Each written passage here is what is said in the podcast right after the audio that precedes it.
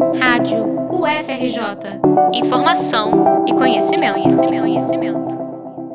A UFRJ anunciou investimento de 11 milhões de reais na recuperação da infraestrutura do edifício Jorge Machado Moreira, atingido por incêndios em 2016 e 2021.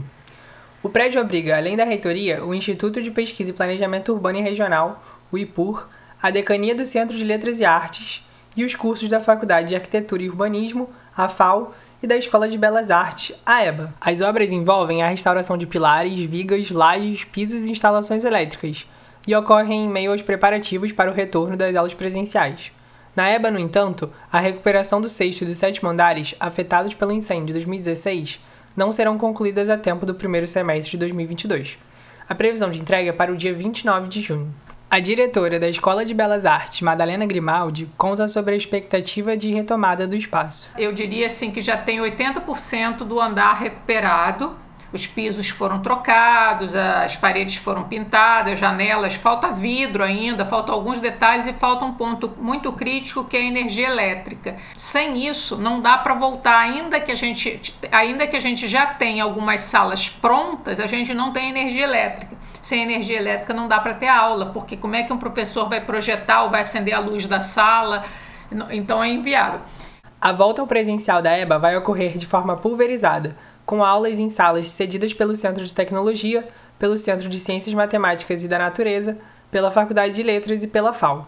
É uma dificuldade como tem sido desde 2016, porque a gente, por exemplo, não na letras, mas tanto no CT quanto no CCMN, depois que eles alocam, é que eles começam a ver o que sobrou para ver se a gente consegue encaixar as aulas da EBA. Então, sempre foi muito difícil essa alocação. Durante todos esses anos tem sido assim um inferno, eu diria. É um trabalho assim hercúleo porque a gente não consegue avançar muito.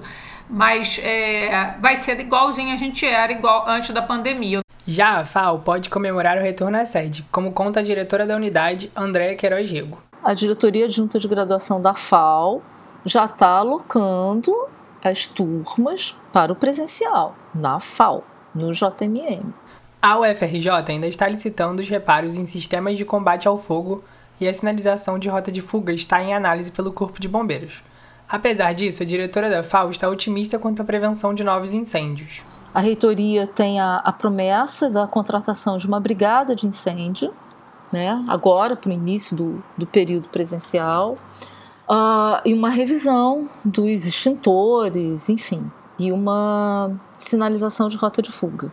O edifício já sofria com problemas estruturais desde antes dos incêndios. Obras deixaram de ser feitas, o que contribuiu para a degradação. Dessa maneira, as reformas, segundo a diretora da EBA, ainda não são suficientes para assegurar boas condições para a comunidade acadêmica. Apesar de todo esse investimento, ainda falta muito para que esse prédio esteja em condições excelentes, ou eu diria assim, excelente não, em condições boas. O prédio vai estar em condições boas? Eu diria que não, mas eu diria que a gente vai estar em condições melhores do que antes do incêndio de 2016. É nisso que eu estou apostando. A diretora da FAO vai na mesma direção. Está havendo um empenho muito grande, tá? Sem sombra de dúvida como não havia antes, a gente reconhece, recuperar o JMM. Algo está sendo feito, um esforço enorme, tá? Isso dá um alento.